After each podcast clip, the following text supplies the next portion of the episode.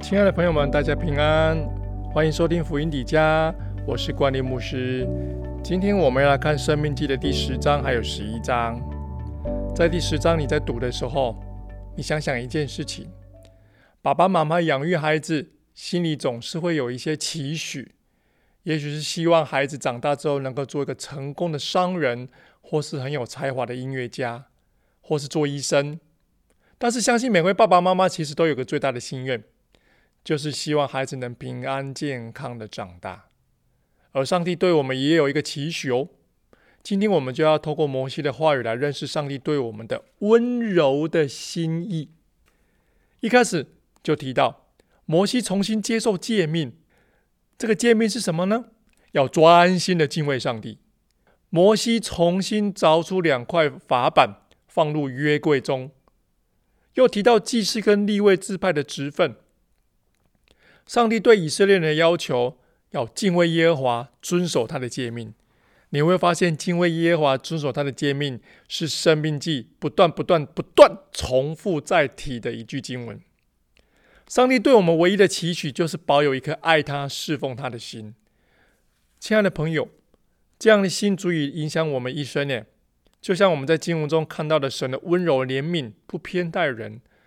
如果我们也都遵着神的作为去爱人、帮助人，那我们的世界是不是就会不一样呢？鼓励你用神的心去爱，也这也是爱神的一种表现哦。让我们一起努力更认识神，同时也用更多神的心去爱人吧，以耶稣基督的心为心。第十一章这一章，我们再次要从圣经的话语中了解上帝应许给以色列土地有多么的美好。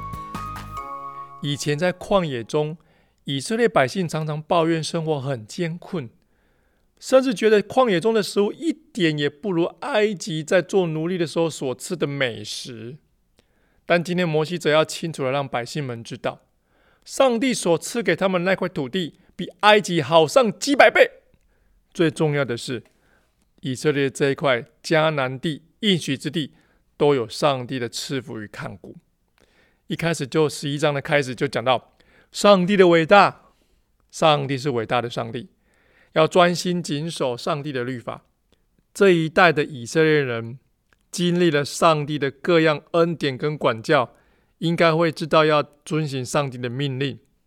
接下来就提到应许之地的福分哦，遵行上帝的命令可以让以色列人长久居住在迦南地，遵行上帝的诫命可以得福，相反的受到灾祸。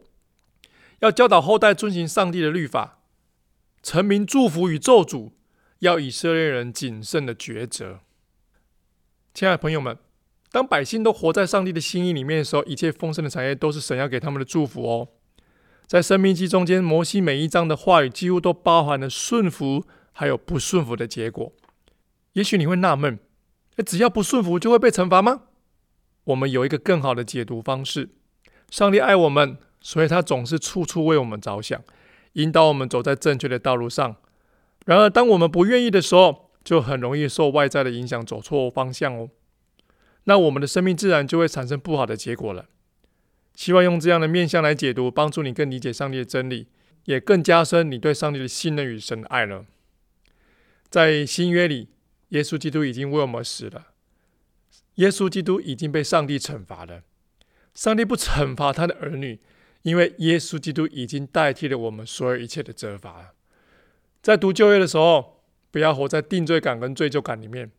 你要知道，我们很努力的遵循上帝的真理，是靠着耶稣基督，而不是靠自己的行为，也不是靠自己天然人的努力。一切都是靠耶稣基督的恩典。愿上帝赐福大家，我们明天见，拜拜。